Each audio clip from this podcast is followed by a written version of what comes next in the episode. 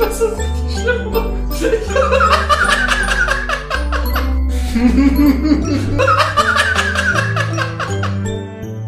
wow. Einen wunderschönen guten Abend und herzlich willkommen zur 56. Episode vom Counter Cockwise Podcast. David, bist du eingeschneit oder wie ist es dir ergangen? Äh, nö, also jein, ich, also uns, unser Auto ist eingeschneit, aber wir können es momentan eh nicht bewegen, weil ähm, uns wurden die Kennzeichen geklaut und äh, Was? Ist, ja, das war bevor der Schnee kam. Dann, als wir die Kennzeichen hatten, waren die Kennzeichensachen eingefroren. Das heißt, äh, man kann es momentan eh nicht legal bewegen. Also nochmal, eu eure Kennzeichen wurden geklaut, einfach so, die hat jemand abgeschraubt und mitgenommen? Abge was heißt abgeschraubt? Und unsere Kennzeichen Äh, ne, nicht. Also aus dem Ding da. Die sind ja so eingeklemmt, ja, ja, genau. Ja, ja. Ja. Und dann wahrscheinlich irgendein geklautes Auto über die polnische Grenze gefahren oder so damit?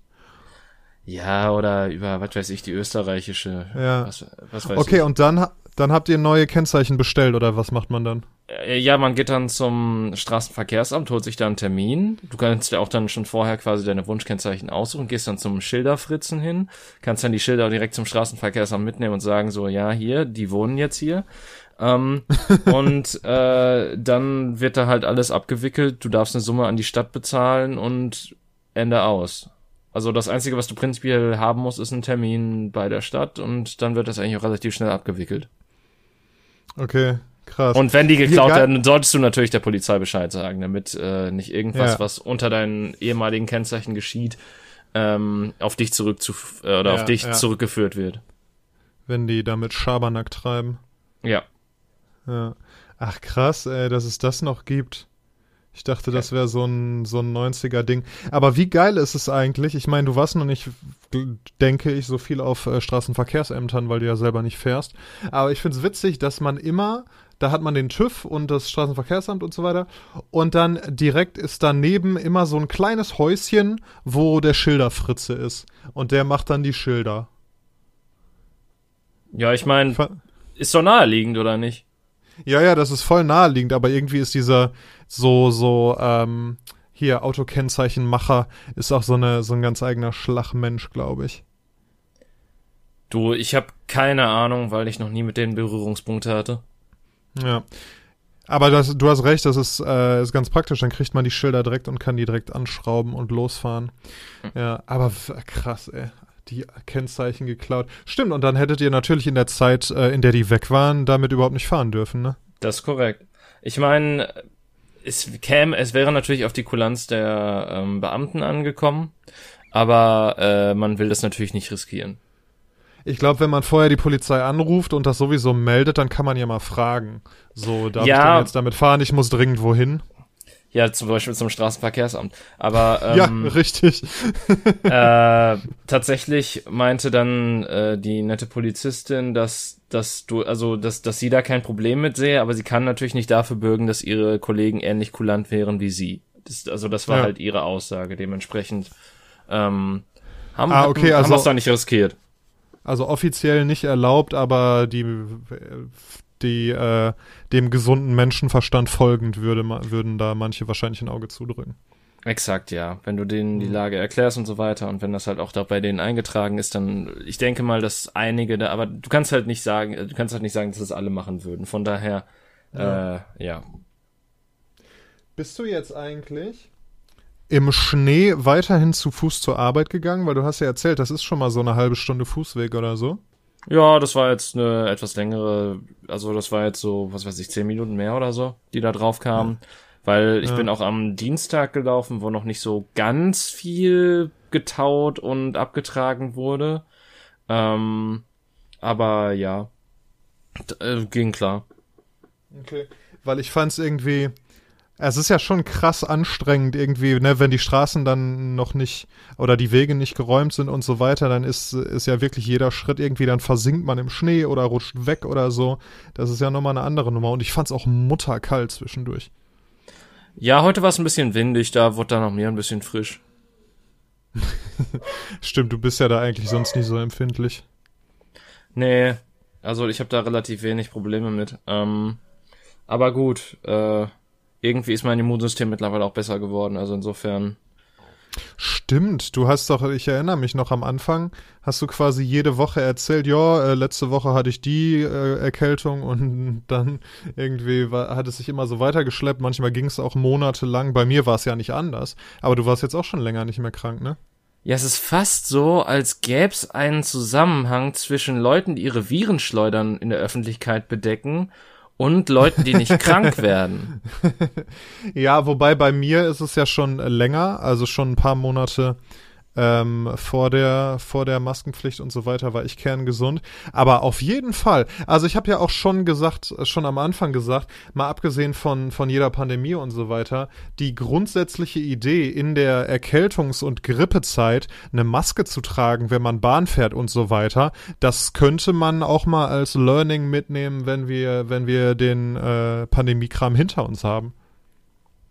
Nein, Daniel, da werden wir uns von den, dann werden wir die Maulkörbe von unseren Gesichtern reißen und uns in Freiheit suhlen. Und uns gegenseitig. Und dann werden endlich der wieder Bahn. die Biergärten aufgemacht. Das kann doch, das ist doch ein systemrelevanter Job. Was machen denn die ganzen Hengis, wenn sie nicht in ihre Biergärten können?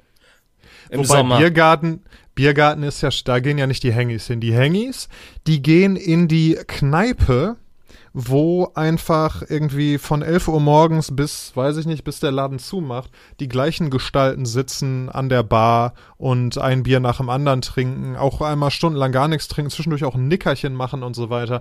Biergarten ist doch jetzt so, so was cooles, hippes, wo junge Leute hingehen, die irgendwie fest im Leben stehen und so weiter. Okay, vielleicht hätte ich Hengis definieren sollen. Ähm, Hengis sind für mich jetzt eher so die Leute, denen seit, neuester, seit neuester Erkenntnis meinerseits die Synapsen scheinbar aus den Ohren raushängen, weil sie sich im Kopf ergeben haben, dass dort eh nichts mit ihnen geschehen wird. Okay. Ja, gut, das, äh, das könnte sein. Aber das ist ja, ich glaube, so, so Biergarten ist so die, wie die Becks Experience, weißt du? So das, das Lebensgefühl, was mit äh, Becks Bier verkauft wird, das, äh, das ist ein ähnliches Lebensgefühl, wird einem auch im Biergarten verkauft. Ist das Und ich nicht muss eher Paulaner? Es gab doch Ja, sogar mal die Geschichten aus dem Paulanergarten. Ja, ja, nee, aber, ähm, boah, weiß ich gar nicht. Äh, was trinkt man denn im Biergarten? Trinkt man da eher einen Weizen oder eher einen Pilz? Also, es kommt drauf an. Ich, ich glaube tatsächlich, so die, die Altherrenrunde trinkt dann eher einen Weizen. Ich glaube, Ja. Pilz ist, ist eher so, weiß ich nicht. Und, Und wenn es so richtig Biergartenwetter ist, dann äh, fließt auch mal ein Radler, ne? ja, gut, ich meine, äh, das ist, äh, glaube ich, ich weiß nicht. Ich glaube, Radler ist, ist eher so verpönt, weil es nicht äh, herb genug ist. Und, nicht eher so. genug und so. Ja, eben, das, das ist ja, das spielt ja auch damit rein. Also Radler, das, das wird dann ja eher nicht so getrunken. Das, das ist dann, das bestellt man seiner Frau oder sowas. Wenn die überhaupt mit darf. Boah, bin ich froh, dass ich meine toxische Maskulinität zumindest so weit hinter mir gelassen habe, dass ich äh, okay damit bin, das zu trinken, worauf ich gerade Lust habe. Ich dachte, oh, der Satz hätte so anders enden können, indem ich meine Frau nicht mehr an die Heizung in der Küche ankette. Ach so, oder man, meine Frau nicht mehr mit in den Biergarten nehmen muss oder so, ja. Nee, das wäre, also, das wäre, also, das hat jetzt nichts mit toxischer Maskulinität, äh, egal.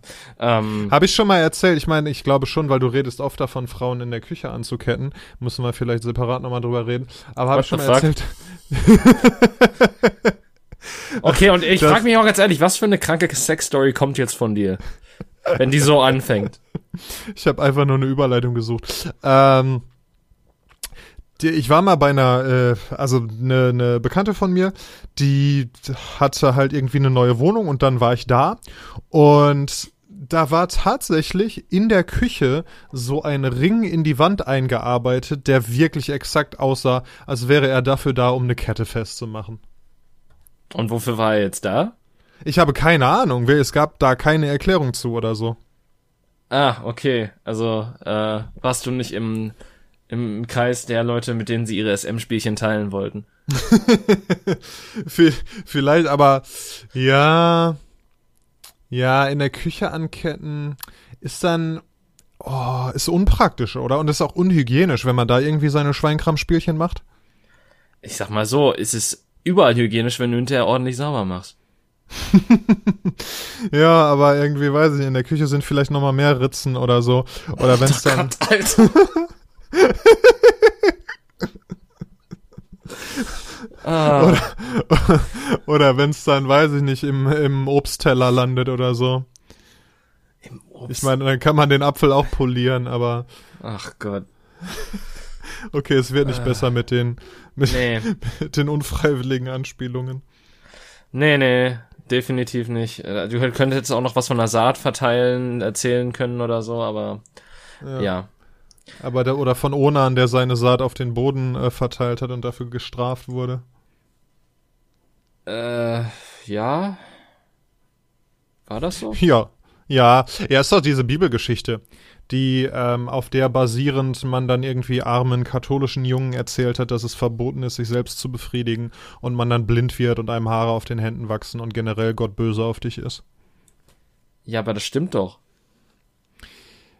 Ach so, deshalb habe ich so haarige Hände, ja, keine Ahnung. deshalb brauche ich eine Brille. Hm, komisch. Nee, meine Augen, meine Augen funktionieren noch einigermaßen gut. Das ist die Hauptsache. Das ist auch aber auch das Einzige an mir, was noch einigermaßen gut, also äh, äh, sinne, sinnesmäßig. Ja gut, aber wenn wir in drei, vier Jahren eh alle nur noch äh, in, weiß ich nicht, Trägerflüssigkeit eingelegte Köpfe auf Robotern sind, die durch die Welt schweben, dann ist der Rest ja auch egal. Das weißt du nicht. Also vielleicht äh, fickt uns da Corona jetzt richtig zurück in die Steinzeit. Also bei einigen im. Kopf auf jeden Fall, aber ähm, ja. Hm. Das, ja, ich wollte gerade sagen, also wir sind, wir waren äh, unseren Steinzeit-Vorgängern auf jeden Fall nie näher als in den letzten paar Monaten. Ich musste auch gerade, als du davon geredet hast, äh, sehr an den Sturm aufs Kapitol denken. Das ist ja, ist ja auch sehr steinzeitliches Verhalten, was da abging. Ja, das, also jetzt mal ganz ehrlich, das, das, das ist die typische Antiklimax-Sache, die in den Staaten abgeht. Du denkst so, äh, okay, du denkst so, als normal denkender Mensch, oh Gott, was passiert da? Du denkst als nicht normal denkender Mensch, der einfach nur die Welt brennen sehen will, yes, Bürgerkrieg, Bürgerkrieg, Bürgerkrieg 2.0. Ähm, aber, ähm, ja, aber dann passiert das nie. Ja, aber den Bürgerkrieg-Hype hatte man davor ja auch schon bei den Black Ja. Lives Matter-Protesten und so, ne? Aber da passiert halt einfach nichts. Ja, Ich, ich also dachte halt so, ich, ich dachte zumindest so die Magerheads würden das machen, aber nee, Ja. das, das, Ja, also passiert nichts, kann man sagen. Da sind ja bei beiden Ereignissen durchaus Menschen ums Leben gekommen und so weiter. Aber diese, diese äh, finale Abrechnung ist halt nicht eingetreten. ja, ja gut, die finale Abrechnung, da warte ich schon seit Jahren drauf bei den, bei den Amis, also das ist eine andere Geschichte. Das, dass sich das ganze System überhaupt noch zusammenhält, ist, also funktioniert nur, weil die Menschen also wirklich so indoktriniert sind, dass das alles so gut ist, wie sie es machen. Äh, anders kann ich mir das nicht erklären, dass da bis zur letzten Kugel bestimmte Entscheidungen verteidigt werden und noch immer gesagt wird, dass ein äh, Gesundheitssystem, ein, ein existierendes Gesundheitssystem ähm, eine schlechte Idee wäre. Bis zur letzten Patrone. Ja. Ähm, wobei, also ja, stimme ich dir zu. Ähm, aber in Deutschland könnte man ja fast was Ähnliches sagen. Also wir haben, ne, wir haben zwar ein besseres Gesundheitssystem, aber hier liegen ja auch einige Sachen im Argen, wo man sich auch an den Kopf fasst, was irgendwie zum Beispiel das zweigeteilte Gesundheitssystem und das Bildungssystem und so weiter ansieht und irgendwie die, ne, die Verteilung von Wohlstand und so weiter. Ähm, Ja gut, aber das ist ja, also die Verteilung von Wohlstand ist ja ein globales Problem. Das, Richtig. Und zum Beispiel die, die äh, auf Lobbyismus begründete Weigerung, sich aus dem, äh, aus der Kohleenergie und so weiter zurückzuziehen. Das sind ja alles Sachen, wo man sich auch denkt, irgendwie müssten doch da mal die 70 Prozent normal denkenden Menschen in Deutschland irgendwie, weiß ich nicht, mit Knüppeln auf die Straße gehen und mal gucken, ob man da nicht was dran ändern kann. Daniel, wenn wir 70% normal denkende Menschen in Deutschland hätten, okay, das, das ist jetzt ein bisschen böse, aber ich, ich glaube, dann wäre nicht unbedingt die CDU die stärkste Kraft. Ich will jetzt nicht allen CDU-Wählern unterstellen, dass das, oder Wähler, Wählern und Wählerinnen unterstellen, dass das äh, eine schlechte Partei ist oder so, aber es gibt da doch einige Sachen, die da seit Jahren im Argen liegen und ich glaube spätestens jetzt, wo Merkel abtritt, ähm, dürften einige eventuell aufwachen, dass ähm, alles jenseits von Merkel echt jenseits von Gut und Böse da verläuft. Ja, aber ich meine, haben wir, glaube ich, auch letztes Mal drüber gesprochen, die Wahlmöglichkeiten im wahrsten Sinne sind ja gerade auch irgendwie, ne, zwischen, zwischen Pest und Cholera so. Da ist ja keiner dabei, mm. wo mhm. man denken würde, okay, das, das wäre das wäre eine ganz geile Alternative.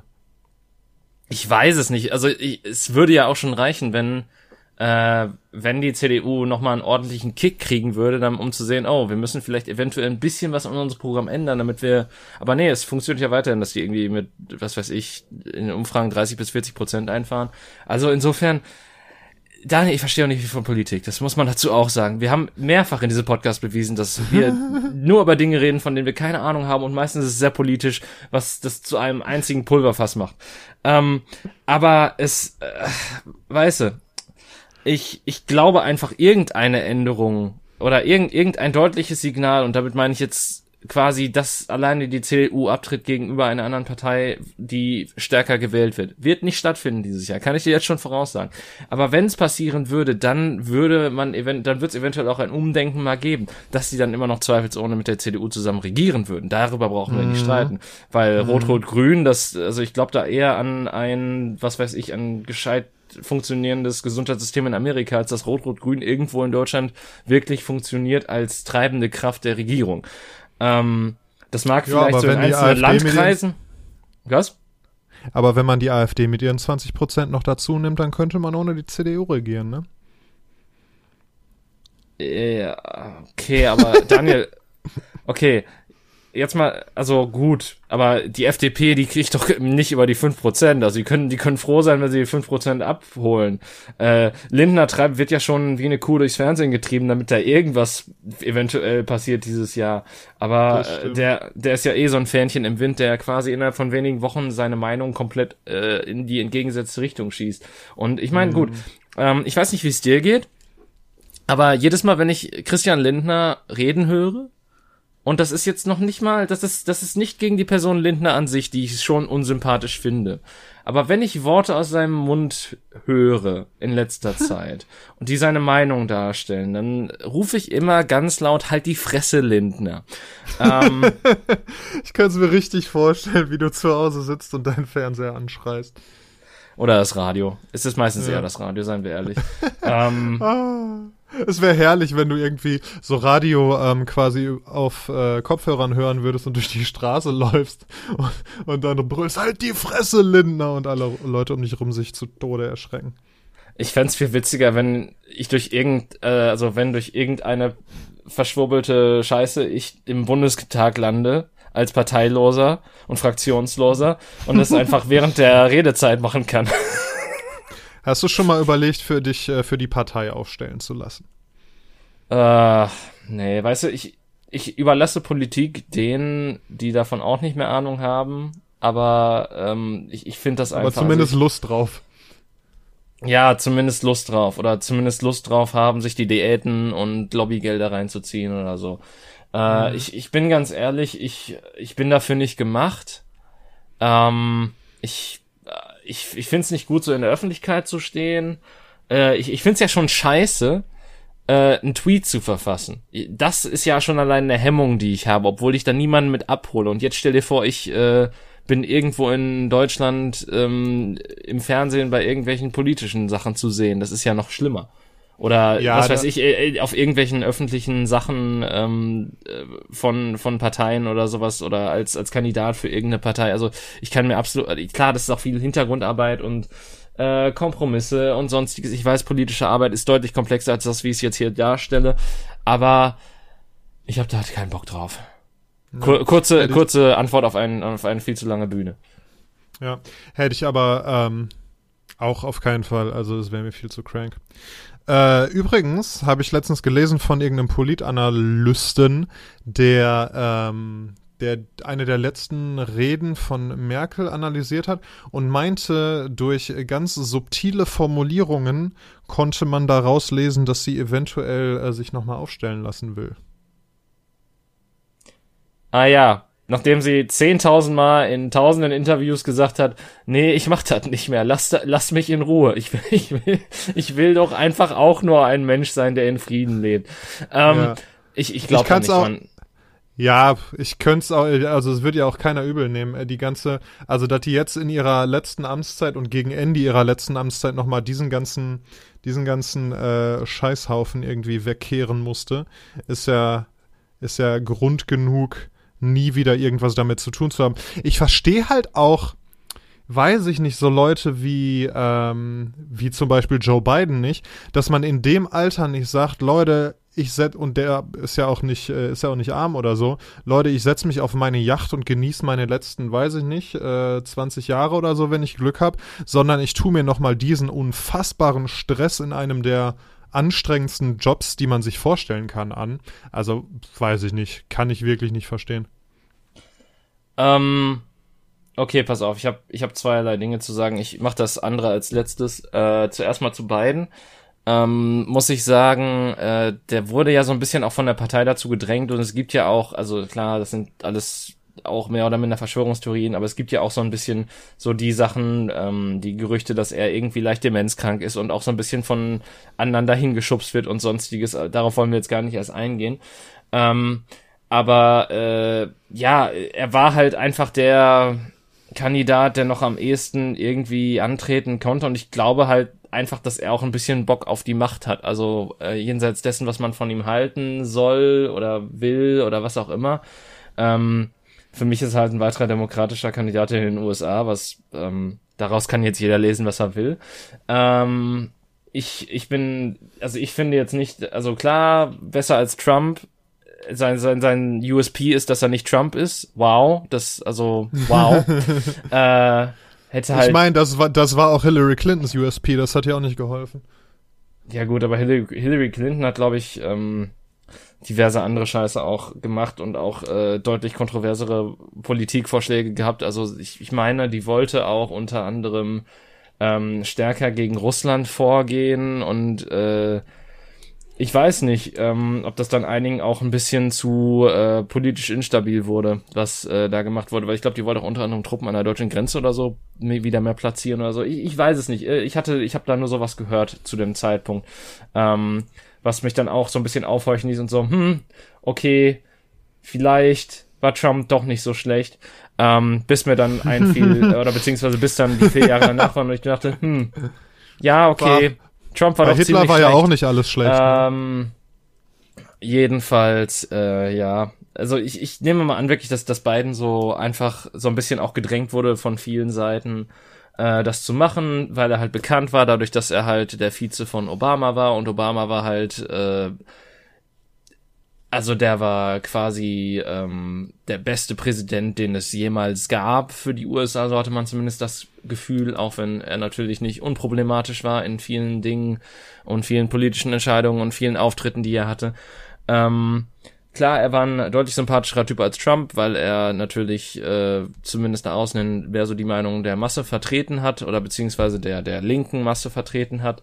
Ähm, ja, und keine Ahnung, also ich hätte ganz ehrlich Sanders gerne als Präsidenten gesehen, aber der wurde ja quasi aus der eigenen Partei schon fast rausgeekelt. Zweimal, zwei, äh, wie nennt man das? Wahlkämpfe, Wahl, Wahljahre, auf jeden Fall die, die ne. Wahlperioden, die zwei Wahlperioden hintereinander wurde er quasi einfach rausgeekelt und ähm, das ist halt äh, richtig krass, dass es auch so von den Medien mitgetragen wurde, wo dann teilweise so wirklich Umfrageergebnisse hattest, wo irgendwie alle anderen Kandidaten gezeigt wurden, die zusammen mehr Prozent hatten als Sanders und dann so gesagt wurde, oh, der Sanders, der, für den sieht's aber schlechter aus. Und ich mir so dachte so, Leute, also ernsthaft. Äh, ich meine, ja. klar, über, über die amerikanische Nachrichten brauchen wir gar nicht erst zu reden, aber ähm, so, jetzt zum zweiten Punkt den ich nicht vergessen habe. Ähm, warte, bevor, bevor wir von äh, Sanders weg sind, dafür ist Bernie Sanders jetzt Meme-Weltmeister, das ist doch auch nicht schlecht. Ja, ähm, ja, das ist, ja, was auch immer. Und, und ihm wird auch toxische weiße Maskulinität äh, zugeschrieben, weil er da äh, so saß, während er, während eine Frau da eingeschworen wurde als Vize. Ähm, der was Mann natürlich war nicht kalt, der ist 100 Jahre alt. Die Leute sollen mal chillen, ne? Ja, aber das, das wurde so quasi, das, wurde das wurde auch auf den ähm, Social Media Seiten so durchgetragen, dass er damit halt einfach nur sein, sein Weisheitsproblem und sein, ähm, sein, sein männliches, sein männliches Privileg zeigt, dass er überhaupt so auftreten kann, nicht in einem Designeranzug oder sonst was, sondern in sowas und trotzdem noch aber, als ja, gut wahrgenommen wird. Man kann sich auch irgendeine Scheiße konstruieren, ne? Also wirklich. Ja, klar, also, wir reden hier von einer- Twitter. Ja, echt, wenn die Leute sich irgendwie äh, fesche Anzüge anziehen, werden sie kritisiert. Wenn die Leute sich irgendwie normale Klamotten anziehen, werden sie kritisiert. Ich glaube, man kann es einfach nicht richtig machen.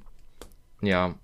Ähm, nun zum zweiten Punkt Merkel. Äh, das, das Ding ist, Merkel war mir prinzipiell immer irgendwie, ja, nicht unsympathisch, aber weiß ich nicht. Ich habe ich hab's immer so, ich habe sie immer so ein bisschen so ambivalent gesehen, auch wenn sie natürlich eine gute, starke ähm, ja, Kanzlerin für Deutschland nach außen hin war und äh, das äh, geopolitisch auch gut vertreten hat, war sie nicht immer so eindeutig in den Linien, die sie gegangen ist. Jetzt mit der Corona-Politik muss man aber allerdings auch sagen, dass ich da in vielen Punkten da sogar mehr mit ihr überein- übereinstimme als ähm, mit den Länderchefs, eigentlich in so gut wie allen, wie zumindest wie sie es nach außen trägt. aber wirklich, aber wirklich, ey.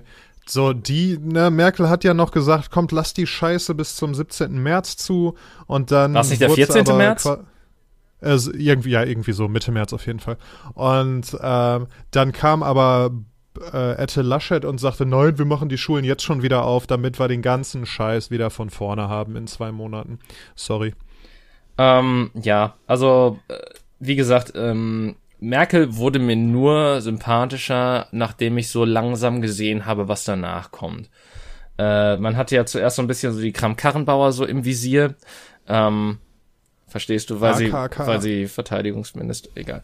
Ähm, jedenfalls, äh, ja, man, und die hat, die hatte ja auch schon so problematische Aussagen getätigt.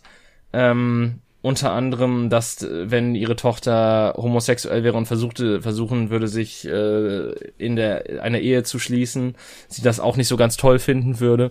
Ähm, solche Mhm. Aussagen halt, ähm, wo man dann so gesehen hat, hui, Ja, gut, aber CDU, ne? ja gut, aber, aber, aber, aber Mama Merkel, die äh, wirkte dann doch äh, ein bisschen weltoffener. Und jetzt haben wir halt ähm, Papa Schlumpf als Parteivorsitz. Ähm, die, das, das Fähnchen Oh im Wind Gott, von NRW, äh, der, ja, weiß ich nicht. Der, ich meine, gut, alles, genauso wie bei Trump, alles ist besser als Friedrich Merz. alles ist besser als Friedrich Merz. Aber das ist ein verdammt, das ist eine verdammt niedrige Schwelle, die wir hier haben. Ähm, und ehrlich, du, deshalb sage ich ja, du musst in die Politik gehen. ja, aber das Ding ist, der, Rö der Röttgen war mir noch am, am äh, sympathischsten, weil ich über den am wenigsten wusste. das ist das, ist das Verrückteste. Ähm, Aber das ist doch generell, oder? Also jetzt mal ganz von Politik abgesehen, je weniger über man Menschen weiß, je weniger man über Menschen weiß, äh, natürlich mit Ausnahmen, desto sympathischer sind sie einem doch meistens. Deshalb sagt man ja auch never meet your star. nee, das, Wenn du jemanden aus der, Fer aus der Ferne bewunderst, das ist doch, äh, da besteht nicht die Gefahr, weil da kannst du dir ja eine Person quasi konstruieren, wie du möchtest. Und ohne dass da die Realität sich irgendwie einmischt. ja gut, aber Röttgens USP war halt auch, dass er weder Laschet noch Merz war. Da- Ja. Das muss man halt auch Irgendwie dazu ist das- sagen. Irgendwie ist das gerade so ein weltweites Phänomen. Ja, also ganz ehrlich, ich ich aber den Söder will ich halt auch nicht als Kanzler haben. Weil so so gut er dann teilweise so während Corona auch war, so sehr muss man sich halt auch andere Scheiße, die er gemacht hat, so ins Gedächtnis rufen, wie einfach alle Klassenzimmer mit Kreuzen zu bestücken in Bayern oder anderen Scheiß, den er sich in seinem Kopf zusammengebaut hat. Also und Aber das ist doch Bayern, oder? Also ja, eben nicht. deswegen will ich den ja auch nicht als Kanzler. Ja, okay. Ich, ich will, ich will doch nicht, äh, ich will doch nicht hier von dem, dem unbekannten Dun Dunkeldeutschland einen Kanzler gestellt bekommen. Von der CSU, Ja. Alter. Das ist, also, Das ist ja auch einfach, nee, jetzt mal ganz realistisch betrachtet, das ist ja, und das fasziniert mich, wie viele Polit Politiker, zum Beispiel, beweisen die Söder, Röttgen und so weiter, ähm, die Welt anscheinend wirklich nur aus ihrem Elfenbeinturm betrachten. Die waren noch nie, weiß ich nicht, in NRW in irgendeinem Ghetto oder so. Die haben keine Ahnung, was da abgeht. So, und ein CSU-Politiker aus Bayern, der seine ganze, irgendwie seine ganze Karriere quasi in Bayern verbracht hat und wirklich nur weiß, wie es da aussieht, was weiß der denn über andere, andere Bundesländer und so Gebiete wie zum Beispiel, weiß ich nicht, Berlin-Kreuzberg oder, oder NRW oder so? Überhaupt nichts. Wie kann der denn Entscheidungen treffen, die ganz Deutschland betreffen? Ja gut, aber jetzt muss man auch sagen, dass wir natürlich äh, immer noch den Föderalismus hier betreiben und dass natürlich je nach Bundesland diverse Sachen auch nochmal anders gehandelt wir werden und auch unter anderem Schulen Ländersache sind. Ähm, deswegen der, also das finde ich jetzt, keine Ahnung, das, das weiß ich jetzt nicht, ob ich das so unterschreiben würde von dir. Ähm, einfach, der, der, wie, wie Merkel so schön letztens sagte, so, ja, der Föderalismus gehört halt zu uns dazu. Äh, ich weiß nicht, ob das ein direktes Zitat ist, aber sie hat es in etwa so gesagt, äh, in Bezug darauf, dass ähm, die einzelnen Bundesländer halt ähm, eigene Regelungen bezüglich der Schulöffnungen haben dürfen. Ähm, ja, aber weil sie, also da, das hat mich auch das hat mich auch ein bisschen aufgeregt. Weil man könnte ja, man könnte, kann ja durchaus eine realistische Mischung aus beidem machen. Also ein Vorschlag war ja zum Beispiel, man setzt halt, ähm, man setzt halt bestimmte Inzidenzwerte fest, also so Schwellen, ab denen bestimmte Regeln gelten. Und da ist ja dann, weißt du, und da fließen ja dann automatisch die Besonderheiten der jeweiligen Bundesländer mit ein. Wenn du ein stark bevölkertes Bundesland hast, ist die Wahrscheinlichkeit groß, dass da die Inzidenzwerte höher sind, dementsprechend die Maßnahmen eher greifen und so weiter. Ja, klar. Ähm, aber ich meine, gut, das, das ist halt so das Problem, das, was wir nach jeder dieser Konferenzen haben. Äh, wir haben halt nur einen Plan bis zum Punkt X aber irgendwie fehlt uns noch der der größere Plan dahinter so ein bisschen so als äh, Blick da also als als als Ausblick wie wie es denn weitergeht.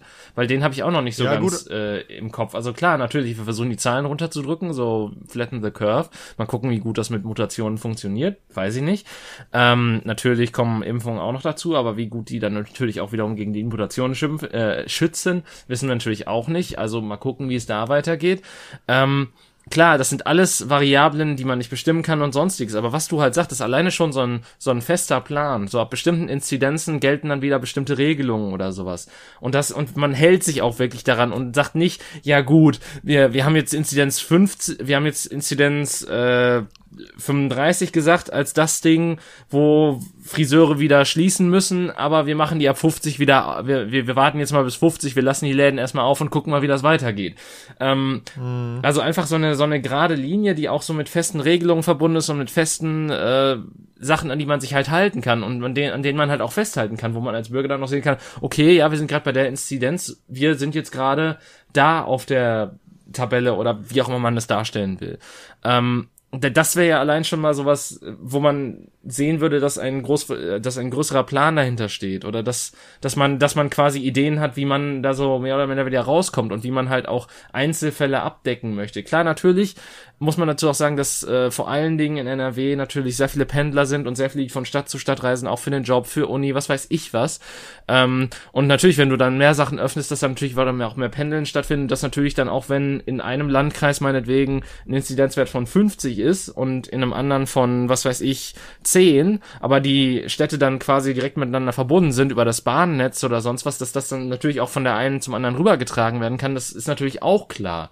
Ähm, dementsprechend finde ich halt auch schwierig, dass die Leute quasi so nach äh, No-Covid oder Zero-Covid streben, weil natürlich ist das ein ähm, Ding, was sehr gut in Australien oder Neuseeland funktioniert hat. Ich weiß, ich habe des Öfteren schon darüber geredet, ähm, aber gleichermaßen ist ist mir jetzt auch so ein bisschen klar geworden, dass natürlich als mitteleuropäischer Staat ähm, wo die Grenzen immer offen sind und sonstiges, dass das natürlich nicht funktioniert, weil du nicht kontrollieren kannst, weil dafür steht ja Europa, dafür steht die EU, dass die Grenzen offen sind, dass es keine Grenzkontrollen gibt, dass es freien Fluss gibt von hier nach da, von äh, Österreich nach Deutschland und so weiter.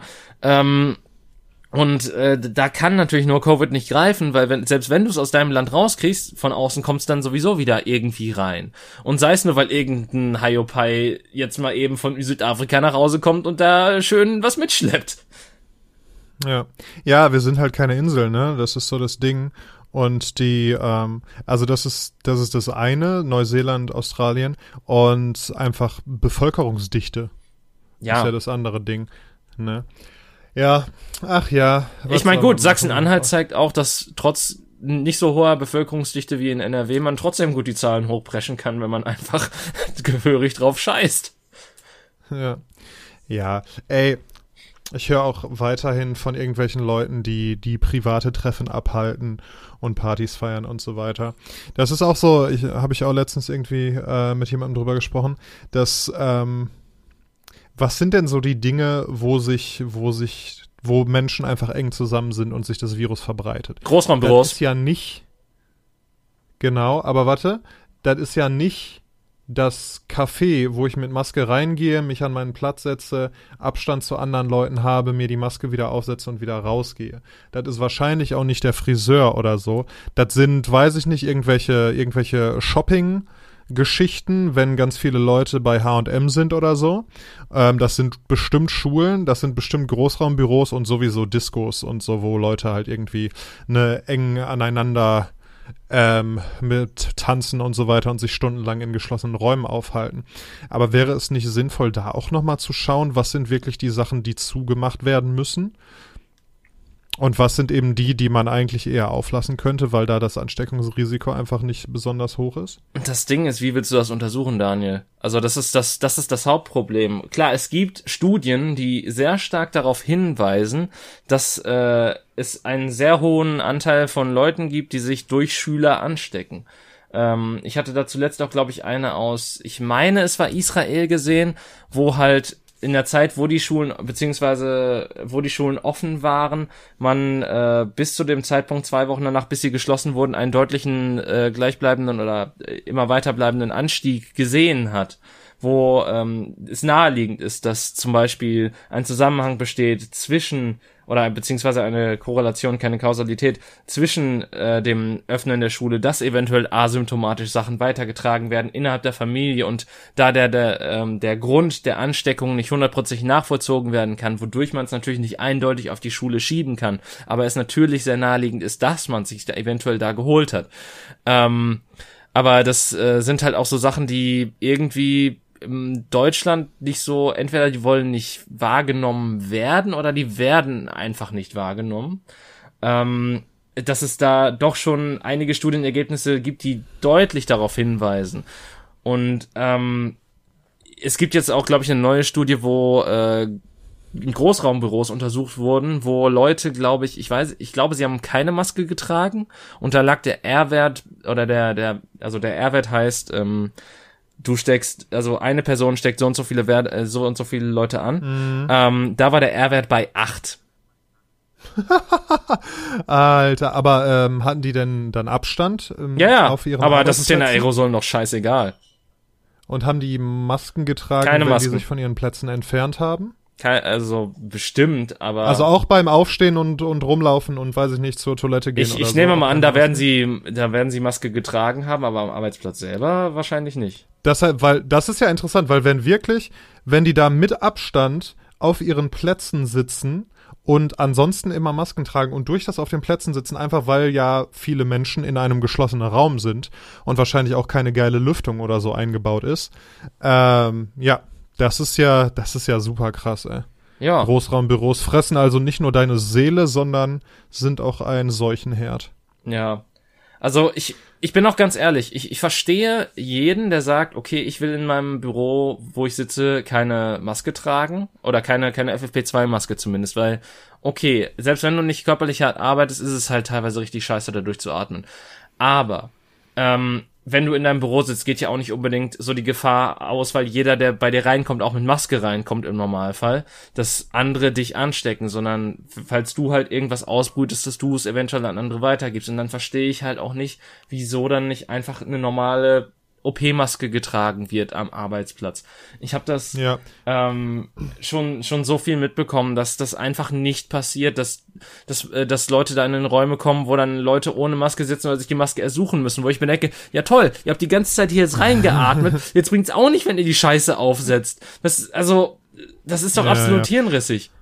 Und Und so OP-Masken, Ja, nee, mach du erstmal. Ja, ich glaube, wir wollen das Gleiche sagen. Und so OP-Masken lassen sich auch so einfach tragen. Ich meine, das ist jetzt ja nicht so, als würdest du, was weiß ich, äh, wie gesagt, die FFP2-Masken mit dem Filter und so, da lässt sich schwer durchatmen.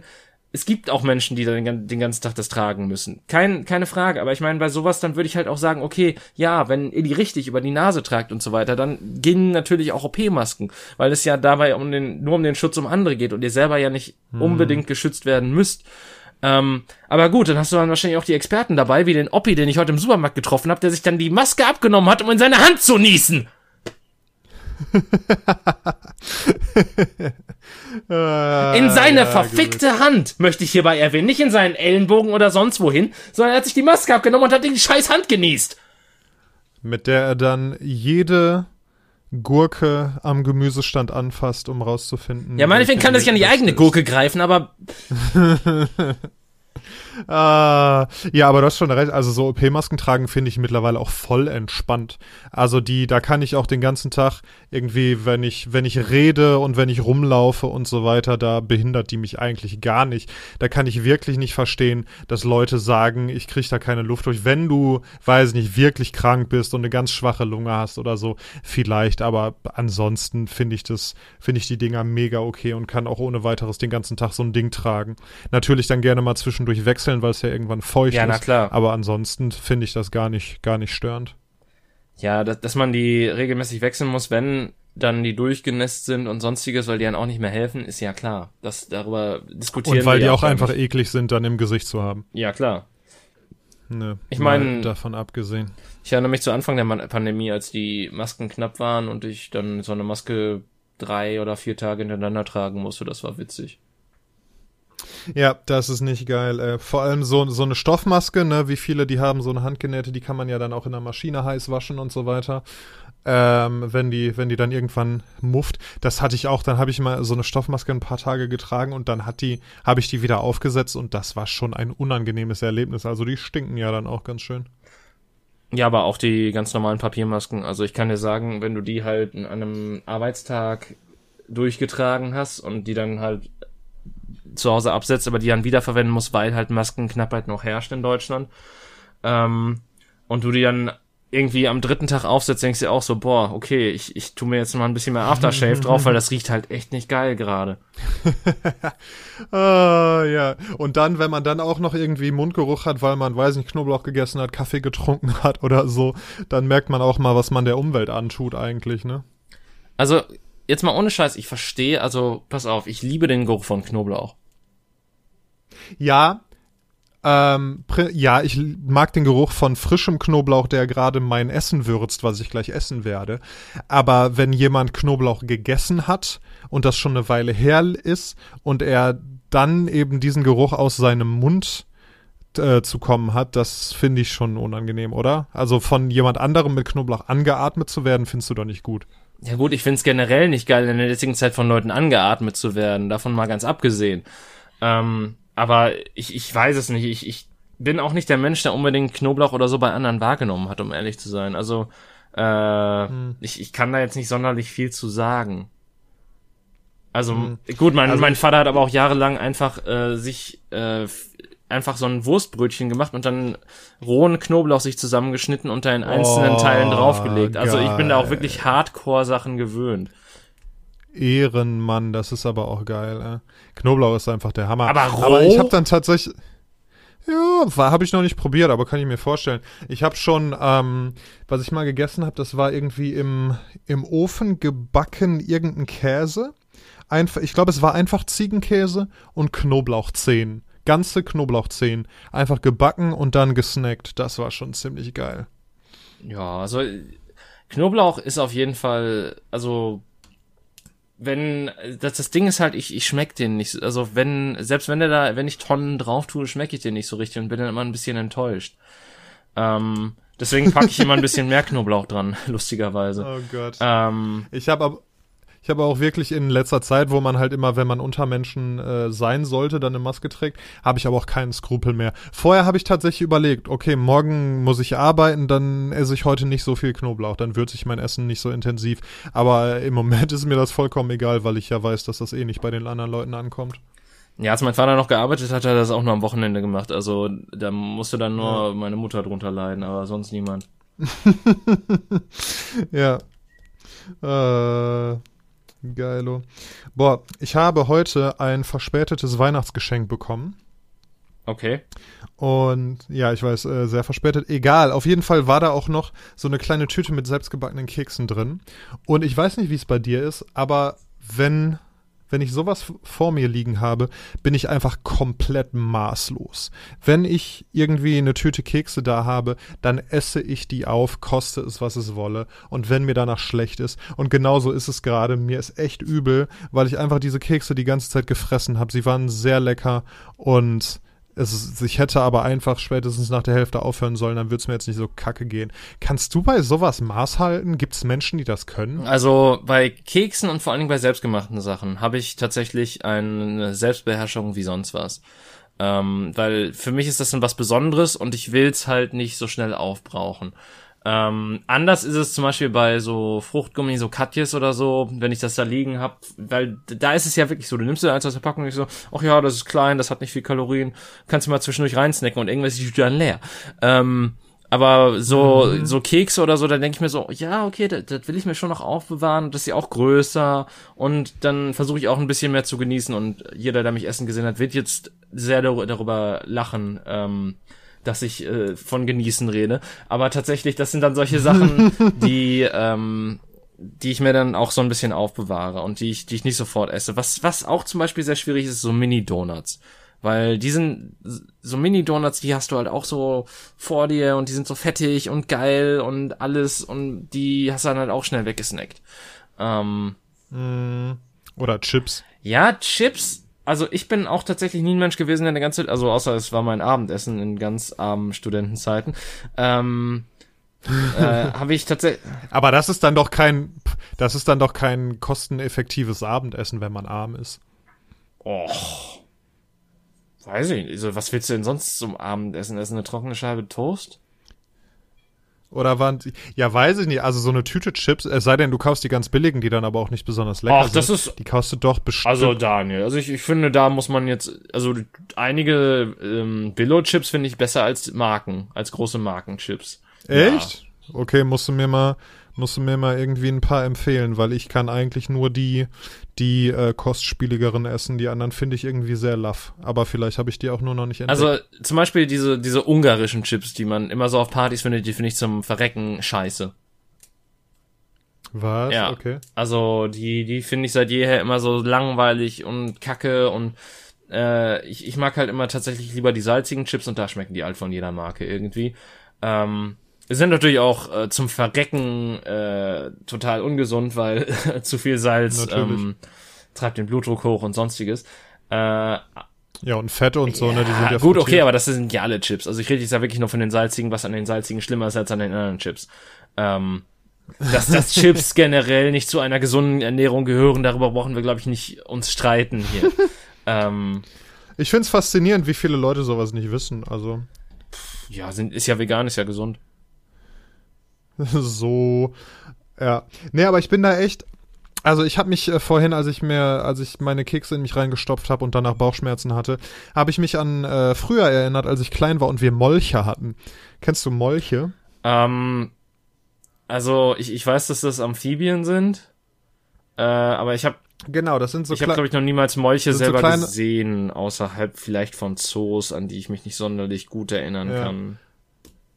Das sind so kleine, vielleicht so groß wie so ein, wie so ein Finger oder so. Ähm, so kleine Amphibienviecher.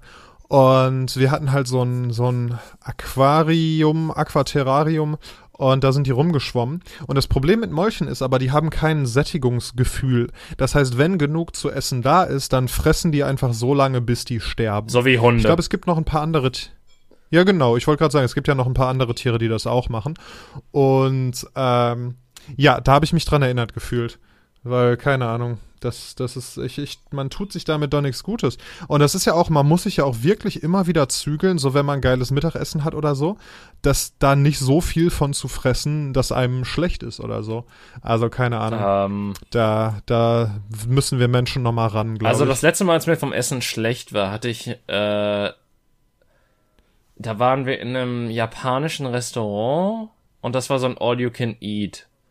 Und Boah, ähm, da musste ich mich bei den Nachtischen dann schon ordentlich zusammenreißen, das alles drin zu behalten. Äh, oh, geil. Es ist auch wirklich immer, oder? Ich, es ist jedes Mal, wenn man mit seinen Freunden zu, zu so einem All-You-Can-Eat-Ding geht oder zu so einem äh, chinesischen Buffet oder so, da ist doch wirklich, am Ende geht da keiner raus, ohne dass ihm übel ist. ähm, nee, da war ich tatsächlich der Einzige, weil ich noch die übrigen Sachen von den anderen gegessen habe teilweise, was die nicht mehr wollten. Ah. Ähm, also ich habe, also im Endeffekt konnte, glaube ich, jeder in jedem Gang sechs Gerichte oder so bestellen. Und ich habe sieben Gänge geschafft und der siebte Gang war bestand schon nur aus Süßkram, den ich mir von allen anderen zusammengeholt habe. Ähm, und, aber das waren halt keine großen Gerichte, also das war jetzt nicht irgendwie so ein, so ein, was weiß ich, so ein, so ein halbes, so eine halbe Ente auf deinen Teller gelegt oder so. Das waren halt immer nur so, was weiß ich, vier Sushi oder so zusammen äh, auf einem Teller oder so ähm, vier Takoyaki, so Tintenfischbällchen. Kennst du noch die Nudeloper? Nudeloper? Also die Nudeloper oder Ja, den Nu das- Nudeloper? Weil den Nudeloper kenne ich erst recht. Der, oh geil, ey, das wäre auch ein, ein cooler Name für so einen Serienkiller oder so. Der Nudeloper. Oh, oh nee, Nee, tötet der ähm, Menschen mit seiner Nudel oder was? Okay, so Oh. ungefähr. Oper, so wie, so wie Mozart. Ähm, genau, Nudeloper hieß es erst, dann äh, war so eine Kette von Restaurants und hat sich hinterher in Nudeln und Co. umbenannt. Okay. Kennst du anscheinend nicht. Nee, sagt mir nichts. Das war so, das war ganz geil. Das war so ein à la carte All You Can Eat. Also die hatten ähm, Pasta, Pizza und mexikanisch, ganz weirde Kombination. Und es hat das All You Can Eating hat, glaube ich, 7,99 Euro oder irgendwas lächerlich günstiges gekostet. Und dann sind wir da halt äh, zu Studentenzeiten hin.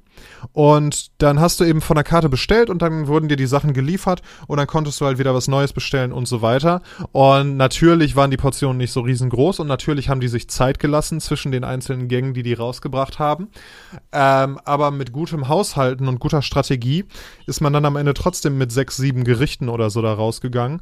Das war und wir hatten da schon Strategien entwickelt, so, dass man so überbackene Sachen oder so zum Beispiel nicht am Anfang nehmen darf, sonst ist man zu satt. Und ähm, ja, weiß ich nicht. Aber da war natürlich in unserer ganzen merkwürdigen äh, Männlichkeit damals, haben wir dann auch so ein Punktesystem entwickelt und dann ging es darum, wer am meisten frisst und so. Ganz, ganz unangenehm. Aber insgesamt ein cooles Teil. Ähm, ja, also ich, ich, ich mache ja auch mal, also ich, ich bin ja auch meist stolz darauf, wie viel ich essen kann. Das ist ja jetzt nicht so, auch wenn ich glaube, dass mittlerweile mein Magen ein bisschen geschrumpft ist, aber das, das kann ich halt auch nicht austesten, weil warum sollte ich das außerhalb von solchen All-You-Can-Eat-Sachen überhaupt machen, weil zu Hause kostet's mehr. Ähm, Das passiert übrigens automatisch, wenn man älter wird, dass man, äh, dass man weniger isst. Cool. Äh, einer der Gründe, warum man nie alt werden sollte. Ähm, äh, nee, aber ja, ich, ich kenne das auch, dieses Kom ich war auch schon mal bei so einer Essenscompetition dabei, wo halt zwei Leute gegeneinander angetreten sind und quasi gucken wollten, wer mehr verträgt. Ähm, und eine Person ist dann irgendwie schon in Runde drei ausgeschieden, weil wir uns da so einen Pizzaladen ausgesucht haben. Ähm, und das war auch relativ günstig, aber auch lecker. Äh, das Ding ist nur, den, ich habe den Fehler Nummer eins begangen. Ich habe mir Bier zum Essen bestellt. Äh, Und das ist halt so, wenn du selbst kleine Pizzen bekommst, schaffst du dann auch nicht mehr als drei von denen oder so. Äh, weil Ja. das, Anfängerfehler. ja. Aber gut, ich war noch nicht auf allzu vielen All You Can Eats, deswegen konnte ich mir da auch noch keine Strategie Ja. zurechtlegen oder irgendein Punktesystem mir ausdenken. Aber dieser All-You-Can-Eat-Hype, der ist ja auch so ein bisschen wieder abgeflacht, ne?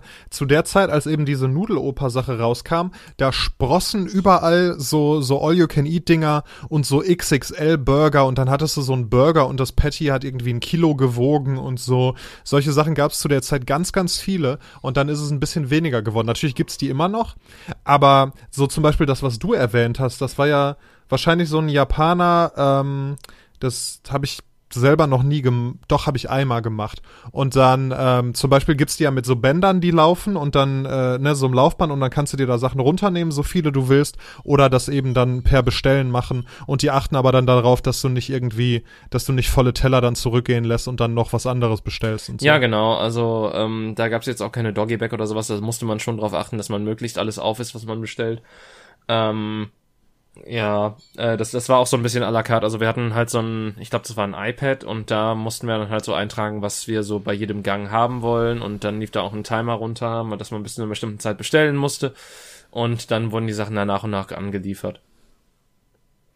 Und da ist die Idee ja schon nicht so dezidiert wie bei diesen XXL-Burger-Dingern. Die werben ja wirklich dafür so fristig voll. Und wenn du, da, genau, da war auch so ein Ding, wenn du es schaffst, diesen ultra-Riesen-Burger aufzuessen, dann musst du den nicht bezahlen, wo also wirklich dieses, dieses einfach Fressen gefördert wird. Und bei diesen bei dem, was du gerade erzählt hast, da geht's ja, also zumindest den meisten Leuten, die da hingehen, da geht's ja nicht darum, sich möglichst viel voll zu fressen, sondern das ist halt so, man genießt die Freiheit, dass man halt äh, ne, so viel essen kann, wie man möchte, ohne darüber nachdenken zu müssen. Aber es ist jetzt nicht das Ziel, möglichst viel zu essen. Ja, doch, unser Ziel war es schon, weil die Karte halt relativ groß war und man irgendwie alles mal irgendwie probiert haben wollte und alles essen wollte. ähm, ja, das, das ist natürlich gefährlich, weil ja auch dann alles irgendwie lecker aussieht oder sich gut anhört oder so. Ja, deswegen so. kam ja auch diese letzte Nachtischrunde zustande, weil da halt wirklich total viele geile, leckere Sachen dabei waren und ich mir einfach nur dachte, oh ja, gebe das und gebe noch den, noch das bisschen Eiscreme und sonst was und das hier und oh, das ist so lecker und uh. ja. Oh Mann, ey. Boah, wann man das mal wieder wird machen können. Vor allem gerade, wenn da so ein Band ist, was vor dir herläuft. Das äh. ist ja nun nu noch viel weniger Corona-konform, als, als wenn es, äh, wenn es von einem, von einem Kellner oder einer Kellnerin rauskommt. Wann wohl, wann wohl jemals wieder Erdnussschalen an irgendwelchen ekelhaften Bars stehen? Oh, ja. Boah. Kennst du, es gibt hier bei mir in der Stadt gibt so eine äh, Kneipe, so eine klassische Studentenkneipe, äh, nicht klassisch, eine Studentenkneipe, ähm, wo freitags ist es, glaube ich, stehen dann da immer super viele Erdnüsse auf der Theke in so Schüsseln und man, es ist erlaubt und man wird sogar ermutigt, wenn man die Erdnüsse aus ihrer Schale befreit hat, die Schale auf den Boden zu werfen. Okay, ich kenne den Laden nicht und es wirkt für mich wie ein Rezept für Desaster. Es ist so krass, dann bist du da wirklich irgendwie, weiß ich nicht, bis, bis zwei, drei, vier Uhr morgens und dann ist irgendwann der ganze Boden voller Erdnussschalen. Es ist keine Ahnung, ich, es war, war so ein bisschen Novelty-mäßig äh, cool und ich war auch ziemlich interessant. Das war auch so eines der ersten Male, dass ich wirklich mit einer großen Gruppe von Leuten da äh, einen Shot nach dem anderen hab rausbringen lassen und so Sachen wie rostiger Nagel und so probiert hab. Ähm, deshalb kann ich die Situation nicht mehr so ganz bewerten. Aber auf jeden Fall interessantes Konzept. Ja, definitiv. Und es ist halt auch, ähm, also jetzt mal ohne Scheiß, dann legt sich doch irgendwie nach, äh, um, um drei Uhr morgens liegt sie, oder was weiß ich, um zwölf legt sie wahrscheinlich schon der erste auf die Fresse. Weil mit dem, mit dem ganzen Bierboden, weil natürlich gibt's immer wieder Lelex, die gerne Sa Sachen irgendwie auf den Boden schütten und dadurch der Boden halt klebrig wird oder halt einfach rutschig und dann hast du die Erdnussschalen, aber das ist doch ekelhaft, Alter. Also da, da will ich doch nicht noch das, die Erdnusspampe dazwischen haben, zwischen dem eh schon, äh. also, ähm, ich glaube, Leute, die den Boden ablecken, werden danach nie mehr krank. Ich meine, dann so richtig, aber danach, danach ist das Immunsystem einfach, es ist, das ist wie wenn du ein Baby direkt Hundescheiße zu essen gibst oder so. Das ist dann für den Rest seines Lebens abgehärtet. oh Gott, das hört sich so an, als wäre das eine, wäre das eine, äh, be bewiesene und oft praktizierte Strategie, einem Baby und, und sofort Hundescheiße zu essen zu geben, um das Immunsystem abzuhärten. Ja, keine Ahnung, Hundescheiße ist glaube ich auch nicht so schlimm, aber ähm, ja. Ich, es fiel mir gerade nichts oh, krasseres ein. Ich, ich wollte halt einfach ähm, plakativ und sonst was sein. So, so ein Baby so eine, äh, so eine Disco-Toilettenbrille ablecken lassen. Einfach das Baby als Pömpel benutzen. Der Kopf ist ja am Anfang eh noch dehnbar. ich glaube, das war der, ich glaube, das war der oh. kontroverseste oh. Joke, den ich seit langem in diesem Podcast gemacht habe. Also insofern, hm. Oh, Jesus Maria, ja. Äh, puh. Das arme Baby. Ja. Ich äh, hatte, aber das stimmt ja wirklich so ein bisschen. Ne? Also ich hatte einen äh, Freund, der hatte so eine Mutter, die extrem äh, so einen Sauberkeitsfimmel hatte. Und wirklich, wenn man da zu Hause war, das, das war alles wie geleckt sauber. Und du warst irgendwie im, im Badezimmer und hast dir die Hände gewaschen und dann kam sie hinterher und hat das Waschbecken abgetrocknet, damit sich da keine Wasserflecken bilden und so. Also so richtig, richtig äh, krass sauber war da alles. Und der Junge hatte einfach jede oder hat immer noch jede Allergie, die du dir vorstellen kannst. Ja gut, aber ich weiß nicht, ob das direkt was mit Allergien zu tun hat, weil Allergien ja so ein bisschen auch scheiße sind, dass du die halt immer entwickeln kannst und halt auch immer de-entwickeln kannst. Äh, weil du kannst jetzt von einem auf den anderen Tag einfach eine Erdnussallergie haben und das, die hast du dann einfach. Das ist auch verrückt, oder? Dass du wirklich, du, du weißt es halt nicht und dann frisst du wie immer deine Erdnüsse und auf einmal schwillt dein Kopf an und du ja. stirbst. Scheiße. Scheiße, das, das ist äh, das Fazit zu diesem Thema, ja. Oh mein Gott, ey, wir haben heute sehr viel über Corona geredet, David. Ja, sehr ähm, viel über ähm, Politik. Ja, und über Corona-Politik. Ja ähm, haben am Ende aber noch so ein bisschen die Kurve bekommen zu, zu etwas leichtherzigeren Themen. Aber es ist, glaube ich, auch jetzt, wir haben ja uns eine Zeit lang waren wir ja wirklich brav und haben, haben nicht über das große C gesprochen. Mhm. Ähm, aber ich glaube, und so geht's, glaube ich, ganz vielen Leuten, im Moment ist einfach echt die Luft raus und es nervt und ja, man muss sich halt auch mal darüber austauschen, so. Und deshalb glaube ich auch, dass es die Leute, äh, nicht allzu sehr nervt, darüber zu hören, weil man gerade halt wieder so ein bisschen Gesprächsbedarf hat. Ja, damit jetzt erstmal schön in den Valentinstag reinsteigen und oh, dann stimmt. schön ab 1. März durchfrisieren lassen wie ein Auto auf einer illegalen Rennstrecke. ja, stimmt. Sonntag ist ja Valentinstag. Geil. Ähm, und danach ist Rosenmontag. Ist das immer so nah beieinander? Nee, der Rosenmontag, der verändert sich ja je nachdem, wann Ostern ist. Weil äh, ab ja, Aschermittwoch beginnt ja die Fastenzeit, die dauert dann, glaube ich, ich weiß gar nicht, ob es genau 40 Tage sind, aber dadurch verändert sich das ja auch, weil ja. Ostern, glaube ich, auch irgendwie durch Vollmondphasen oder so solchen Quatsch bestimmt wird. Ja, auch wegen den Werwölfen. Ja, von Finsterwald. Damit. Düsterwald, Scheiße. oder? Ja, hast recht. Ja, ich hasse dieses Spiel. Ich mag Among Us, das ist quasi genau das gleiche, nur virtuell. Ja, das habe ich noch nie gespielt. Das ist, das war ja eine Zeit lang ein Riesenhype. Das ist, glaube ich, gehypt. immer noch ganz gut dabei, ja. ne? Ja, ja, ja. Ja, vielleicht muss ich das mal ausprobieren. Naja, äh, in diesem Sinne, Leute, habt einen schönen Valentinstag. Ja. Ähm, wir haben ganz am Anfang haben wir mal, haben wir mal ein Valentins-Special. War das nicht vor einem Jahr? Vielleicht, äh, ja, ich, ja, vielleicht war das noch vor einem Jahr. war das nicht ganz am Anfang, schade. Ähm, genau, da haben wir, war das nicht da, waren das die 14 Fragen zum Verlieben? Oder war das, als wir irgendwelche, wir haben auch mal irgendwelche Liebessachen im Internet, so Liebesgedichte und so uns äh, rausgesucht und uns darüber lustig gemacht? Ja, ich glaube, das war, ich glaube, das war so die erste, äh, das erste Jahr. Da, da haben wir das gemacht. Äh, Im zweiten Jahr gab es dann, glaube ich, die Fragen zum Verlieben und dann letztes Jahr gab's die Valentinstagsfolge namens What is Love, hieß sie, glaube ich. Ich weiß gar nicht, ich weiß nicht, welcher, welcher, äh, welche Folgennummer das war. Wahrscheinlich irgendwie 26 ja. oder so. Weil wir haben ja ordentlich reingebuttert letztes Jahr hier. So. Und dieses Jahr gibt's äh, einfach nur einen äh, warmen Gruß und einen feuchten Schmatzer. Und einen feuchten Händedruck. Von Armin Laschet. Ja, nee. Bitte nicht, es ist Corona. Es ist dem Laschet egal. Schon seit Monaten. ah, sehr geil. Grüße gehen raus an Armin Laschet. Und auch an Joe Laschet. Ey, wir wollen eine Krawatte von dir.